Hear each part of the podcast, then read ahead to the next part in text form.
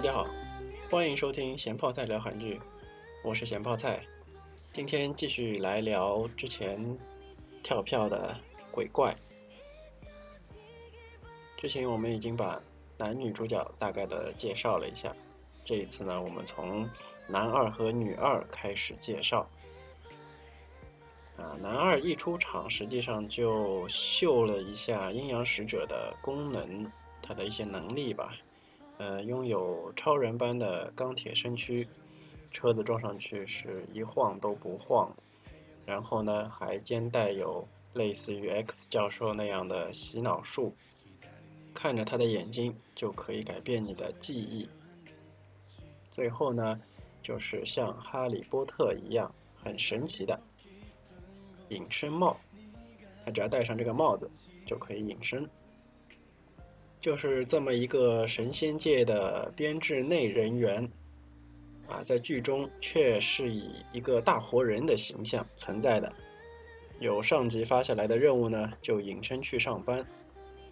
而其他关于阴间使者的剧呢，阴间使者通常是类似于像鬼魂这样，就是普通人是看不见摸不着的。然后需要出手的时候呢，还得进行附身之类的这种操作，所以说这部剧在这个设定上也是属于比较特别的。但是关于阴间使者的来历和其他的剧设定上就比较相似，都是自杀死后的人消除了记忆以后来。呃，做这个基层的工作人员的，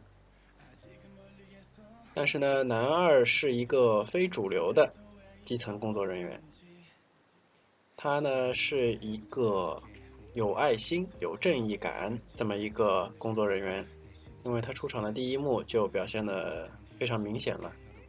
如果说他当时只是去收那个死在后备箱的女人的灵魂的话，他大可不必站在路中间，然后造成这么一起交通事故，而这起交通事故呢，正好又让其他的人发现了车子里的这个尸体。虽然剧中没有继续拍下去，但是按照正常推理来看，那个凶手呢，也是应该得到了应有的惩罚。然后这个性格特征呢，也呼应到了他和女主之间的关系。虽然说。鬼怪的丈母娘被鬼怪给救了啊，但是在男二这边却是成了一笔坏账。如果换作是一个普普通通的其他的基层的这种工作人员呢，这个工作流程就应该是彻底排查、及时发现，然后呢收了两个人的命，完成本职工作。然后并对上一次的工作的这个失误彻底的反省及进行自我批评。但是，如果是像上面这样，那这部剧最多也就只有三集。当女主九岁那年，也就是女主母亲死的那一天呢，之前也介绍过，耿直的男二依然打算亡羊补牢，带走女主，补上之前的坏账。结果呢，却被女神坏了事儿。接下去就得等到女主十九岁的时候。为啥都是九结尾的岁数呢？剧中也做了介绍，因为九是最大的数字，但又不像十那么完美，因此呢，这个时间点就有点类似于呃隐身失效的这种效果。就特别容易被阴间使者找到，但是呢，女主十九岁的时候呢，就碰到了男主，有男主来保护，加上自己又遇到了前世的这个爱人，啊，自顾不暇了，所以这个坏账就暂时搁了下来。再加上后来和女主又同住一屋，自然就产生了一些感情。男二的这个想法呢，是从赶紧解决坏账，到找机会解决坏账，到不打算收坏账，最终变为保护这笔坏账不被别人收走。这个感情的转变在本剧中呢，也是一个比较有意思的看点。前面也提到，阴间使者是自杀的人才能当的，那么男二是谁自杀的呢？答案就是害死金信的那个王。剧中名叫王离，史书上呢并没有记载，在一零八零年前后，高丽王朝当政的是王辉。但是也并没有查到有自杀相关的记录，这个其实也不难理解。就算当年王辉是真的自杀的，在奸臣当道用慢性毒药害死了王以后，自然也不会把这段历史写进正史里面。而且呢，同时间呢，中国的王朝是宋朝，史书中有记载。王辉极其喜爱并推行宋朝的文化，剧中的奸臣所穿的和佩戴的帽子，也是宋朝式样的帽子，这点和历史呢是比较吻合的。然而，这个王是怎么会自杀的呢？其实还是因为奸臣当道的原因。王觉得自己活下去也没有什么意思了，就主动的喝下奸臣啊盛上来的这个药汤。但是呢，因为是慢性药，所以说在死前，他仍然很想念被自己害死的那个王妃，亲自执笔画下了后来男主手里的那幅画。诡异的就是在阴间使者消除记忆成为公务员以后，遇到自己前世的爱人的时候，也就是之前王妃金善转世以后的这个女二。同样是喝了孟婆汤消除了记忆，女二对男二表面上并没有很强烈的一些一个情绪波动，但男二却直接眼泪都流下来了。大家应该会是这么想的，但是仔细想想呢，对于一个木头到那种程度的人，女二。却一直都费尽力气的想要和男二保持联系，而且很重视男二。这难道不是前世的那份感情在隐约的起作用吗？可能那个时候的孟婆汤配方不太好吧，又或者当王和王妃的身体底子比较好，扛得住药性。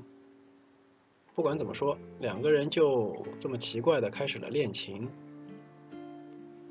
这里呢还有一个梗，就是男主和男二啊住在一起，但是呢还不知道男二就是当年的那个王的时候呢，两个人讨论过王，因为正好在看 MV，然后出现了一些男歌手，呃年纪呢和当年王的年纪差不多，所以呢男主就想起了王，男二就说，呃王转世了，你打算怎么办呢？男主表示很纠结，啊，然后又表示应该不能原谅他吧，嗯，不能原谅，一定不能原谅。哎，然后突然电视里面就开始放女团的一些歌，然后男二就说：“谁说转世就一定会是男的呢？万一是女的呢？像他们这样。”男主盯着电视机，在大长腿面前果断表示：“我已经原谅他们了。”所以说这部剧呢，搞笑的地方也蛮多的。男二在剧中虽然和女二基本上算是一对扑克脸情侣吧，但是感情线上呢是有三条的。第一条呢是对鬼怪，从陌生到朋友；对女主呢是从毫无感情到最终选择保护。对于女二呢，就不说了，各种的一往情深。这四个人其实都差不多，互相交叉有三根线。鬼怪呢也是，啊，一个呢是从利用到爱恋，就是对他的新娘；一个呢是从看不上眼的基层公务人员，最后成为朋友；一个就是。并没有记忆的妹妹到恢复记忆的妹妹，女主呢这边，老板到朋友，讨厌并且害怕的人到朋友，然后从崇拜鬼怪到真正爱上鬼怪。相对来说，从内心角度来说，男二的这个波动应该说是最大的。毕竟，爱情、工作、生活三方面都已经涉及到了。其他的三个人呢，起码工作方面并没有受到影响。啊，以至于到最后，男二还因为工作上的这个问题被处罚。不过呢，这个处罚可以说是因祸得福吧，或许这个也是神的安排。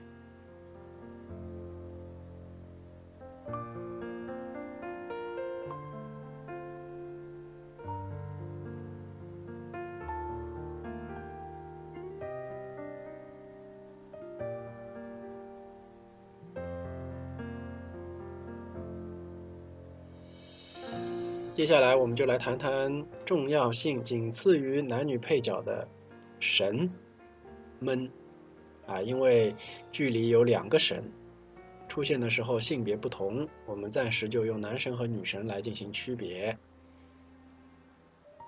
男女神呢，在整个剧中穿插出现，可以说在剧情的推动上有着特殊的作用，所以不得不说，女神一开场就出现。啊，画着这个五毛特效的一个老太婆，一副神神叨叨的样子。天桥上摆个摊儿，可以说是间接的串联起男女主角，又直接的串联起男女配角。男神就比较诡异了，他一直并没有出现真身，一直以蝴蝶的形态或者附身。啊，大多数情况下都是附身于柳德华。大家不要以为这里是我发音不标准呐，剧里呢，他真的是姓柳，柳树的柳。之前男主去扫墓的时候，墓碑上最初的几个是有汉字的。那说回到这个男神嘛，他也曾经附身过一个小朋友。当然了，复活金信这件事。是他干的，然后呢，让男主和男二住在一起也是他搞的鬼，包括后来女主第一次拔剑，差点被男主拍死的时候，啊，搞炸了这个一排的车，出来给男主擦屁股，其实也是被附体的柳德华。总的来说，就是男性角色。都和男神有关，女性角色呢更趋向于由女神来处理。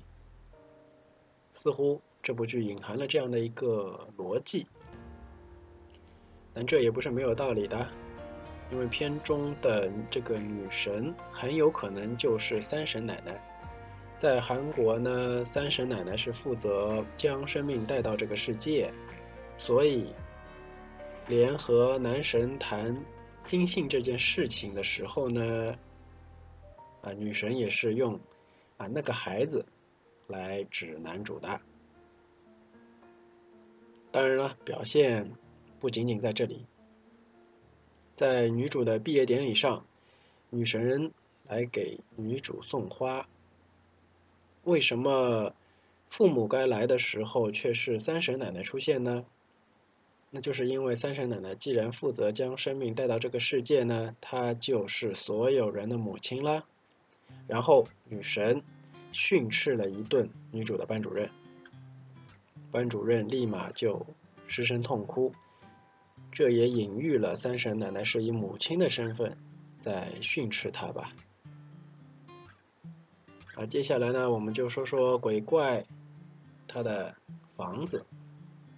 鬼怪的住宅外部看起来典雅大气，呈左右对称式，颇有古典主义韵味。它实际上是类似欧洲文艺复兴时期的一个建筑风格。这个建筑真实拍摄地呢是韩国的云县宫，是朝鲜第二十六代王高宗曾生活的地方。而鬼怪住宅这一栋建筑呢？就是位于云县宫内的云县宫洋馆，是日本帝国主义强占时期，日本为了利诱和监视朝鲜王族，而为新宣大院君的孙子建造的。现在这座建筑呢，是德城女子大学的平生教育院办公处。内部结构呢，就像剧中拍摄的那个样子，还是相当的华丽的。然后其他还有一些这部剧中的一些细节，其实也是不错的。比如说像鬼怪的年纪，剧中介绍鬼怪其实是九百三十五岁，但是剧中后来又变成了九百三十九岁。据说这个是编剧为了纪念在之前的作品。《On Air》中合作过的演员朴荣夏，因为一九七七年出生的朴荣夏，如果活到二零一六年呢，就刚好三十九岁。但是朴呢，在二零一零年于家中自杀了。为了纪念他，片中主角的名字金信，也是出自于朴的最后一部作品《男人的故事》中的。角色的名字，还有些对其他剧的致敬吧，比如说男主啊去电影院看自己演的《釜山行》，男二呢在家里也是看自己演的《泡泡糖》。阴间使者这一块实际上也有一个细节，就是大家都会注意到，他们都喜欢将手插在胸口。一开始看呢，呃，可能会忽略这个细节，就觉得可能是一种比较严肃的这种状态。但是大家如果仔细想一想，阴间使者的手如果触摸到凡人，会怎么样呢？那那个人的前世就会瞬间塞进使者的脑子里。所以呢，大家都避免走路的时候手碰到凡人。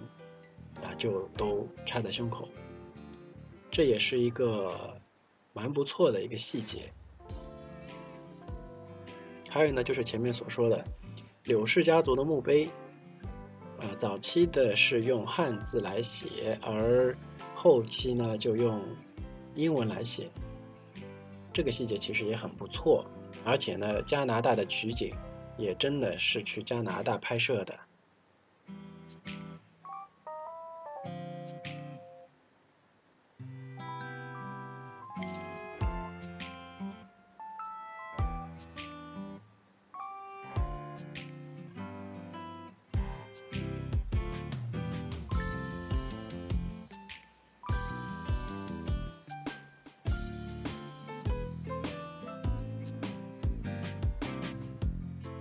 接下来我们聊一聊花。剧中出现了很多的花，比如女主初吻，大家还记得是什么时候吗？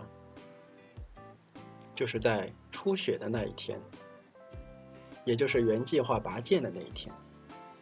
但是呢，女主摸不到剑，这时候漫天的雪花，哎，雪花也是有花语的。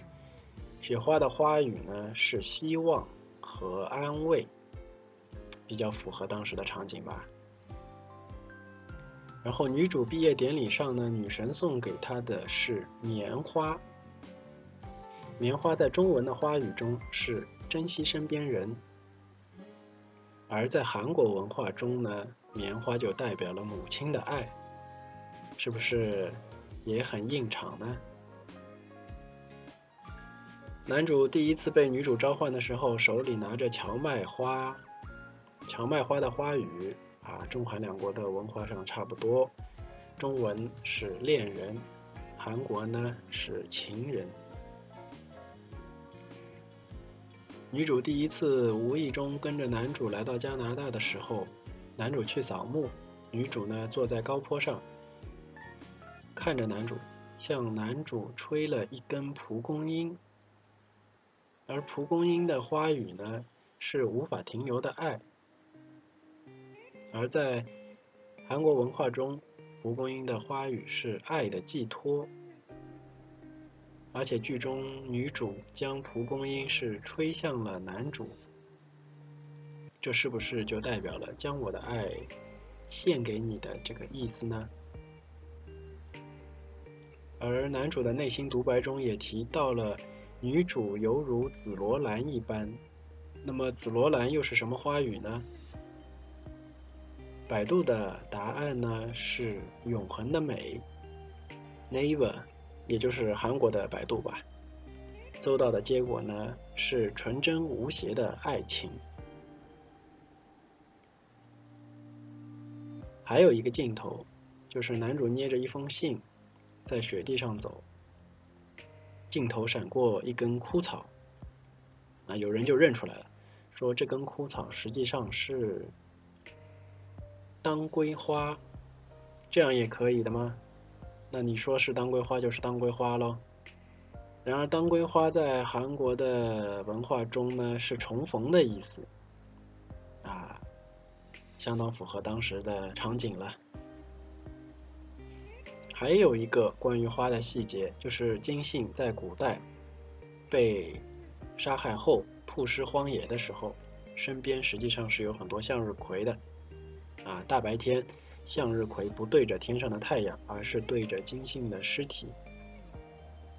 一来呢，表达了当初所说的两个太阳；二来呢，向日葵的花语中也包含了崇拜。啊，不得不说，这部剧在这些细节上呢，把握是十分的到位的。说完优点，我们来说说 bug。一个比较大的 bug 呢，就是当初金信是带着小仆人坐船直接到了加拿大，这点男主在扫墓的时候呢是明确的说过的。那么问题来了，啊，学挖掘机哪家强？啊，开个玩笑，问题就是在那个时候，作为美洲新大陆只有土著，虽然主角是长生不老。但是小仆人可是实打实的人类啊，如何在新大陆繁衍下来呢？啊，如果是和当地的土著结合的话，啊，那么又是如何保持如此纯正这个韩国人的这个血统呢？这是一个问题。还有个 bug，就是女主小的时候是大眼睛双眼皮。女主的母亲也是双眼皮，女主长大了就变成内双了。啊，不是我无聊，是网上的网友很无聊的发现了这个 bug。还有一个可能是拍摄上的一个失误吧，就是在男二唱《鬼怪内裤》那首歌的时候，收自己的短裤，啊，同一条短裤，一面是蓝色，转个身呢就变成了灰色。我们就假定，这个男二穿的这条内裤一面是蓝色的，另外一面是灰色的吧。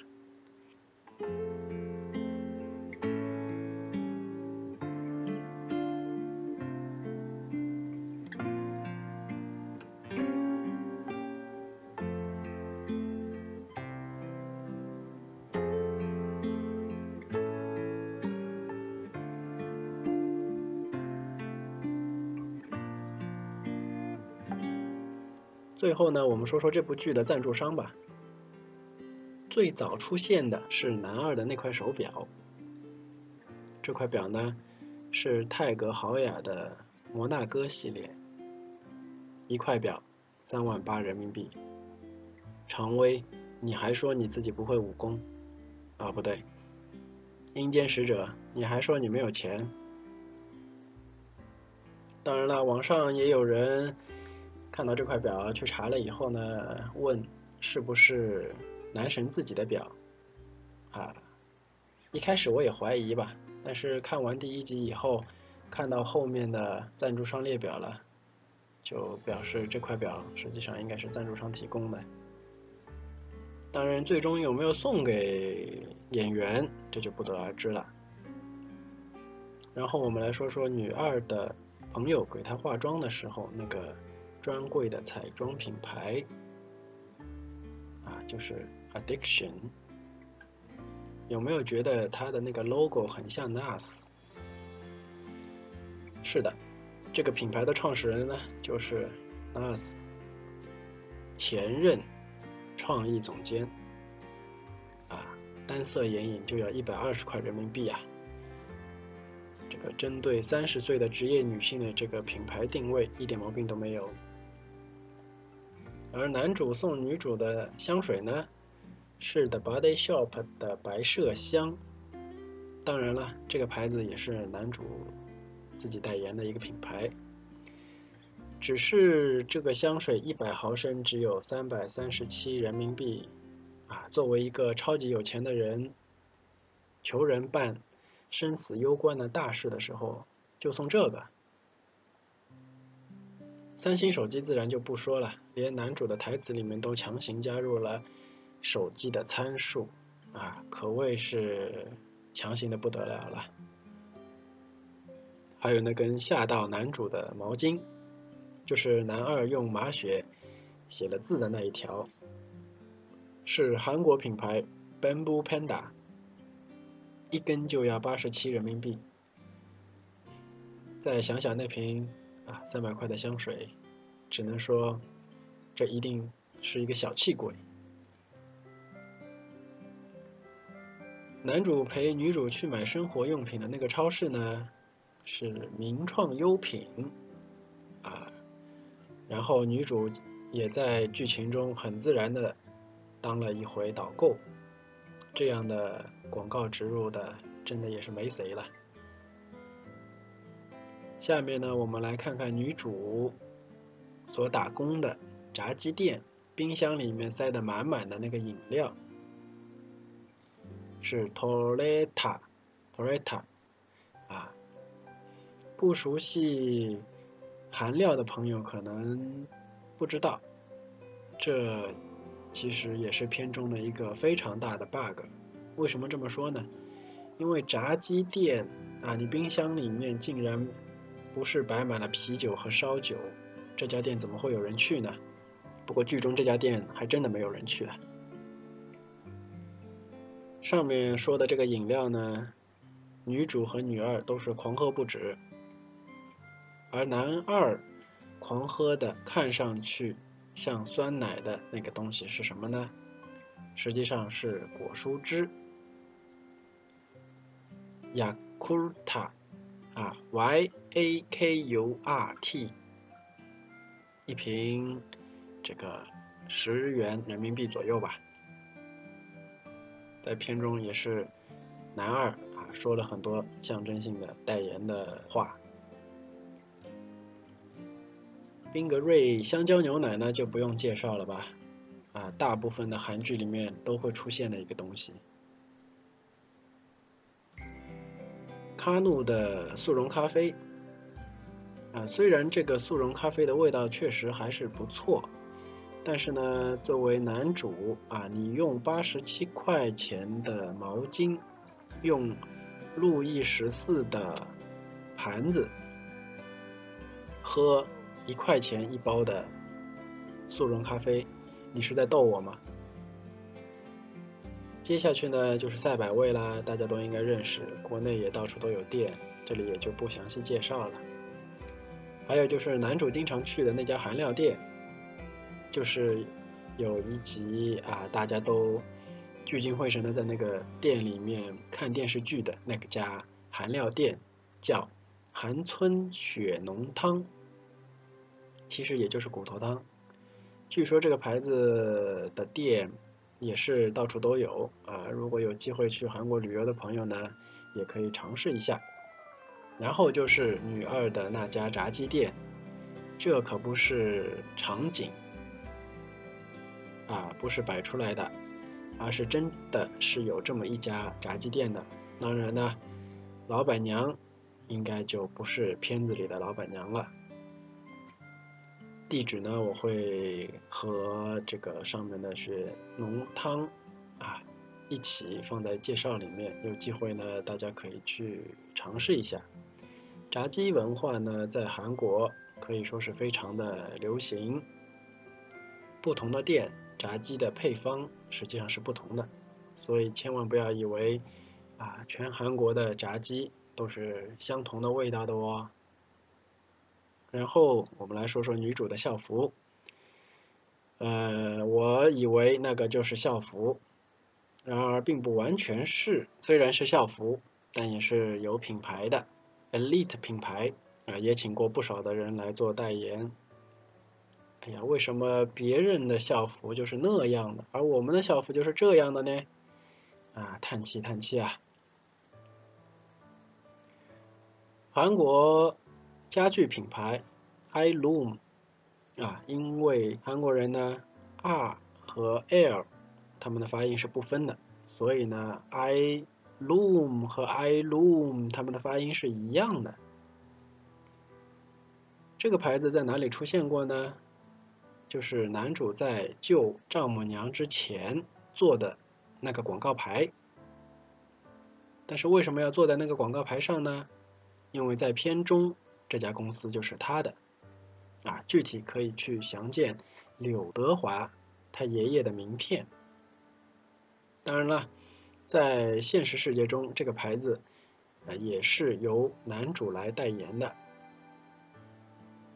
再来说说车，大家会发现很多韩剧呢，这个会把车的车标给贴掉，包括玛莎拉蒂，但是这部却没有贴。对的，你猜的很对，就是因为这部剧真的是由玛莎拉蒂来赞助的。片中的男主买来接女主的那辆 SUV，价值百万人民币，啊，开着百万豪车，喝一块钱的速溶咖啡，难道男主他每次是泡十包丢十包的吗？然后片中女主所用的蜡烛，也就是在酒店里面，啊，用来召唤这个男主的这个蜡烛，也是有专门的一个品牌的。有兴趣的朋友呢，可以去看一下片尾的赞助商，啊，那个竖琴形状的 logo 就是了。估计呢，应该也不会便宜。然后我在剧中呢也看到了携程的 logo，而且呢是一个比较长的时间，但是赞助商列表里面却没有，难道这又是一起广告事故吗？最后呢，我们来说一说金秘书在片中代言的两个组合，一个呢就是防弹，另外呢一个就是 XO。那两段舞啊，跳的真的是非常的带感，不得了，不得了啊！好了，欢乐的时光呢总是短暂的，又到了和大家分别的时候下期会和大家聊一聊一部比较早的电影，就是《隐秘而伟大》。有兴趣的朋友呢，可以在这期下面留言。好。今天就到这里，拜拜。Never far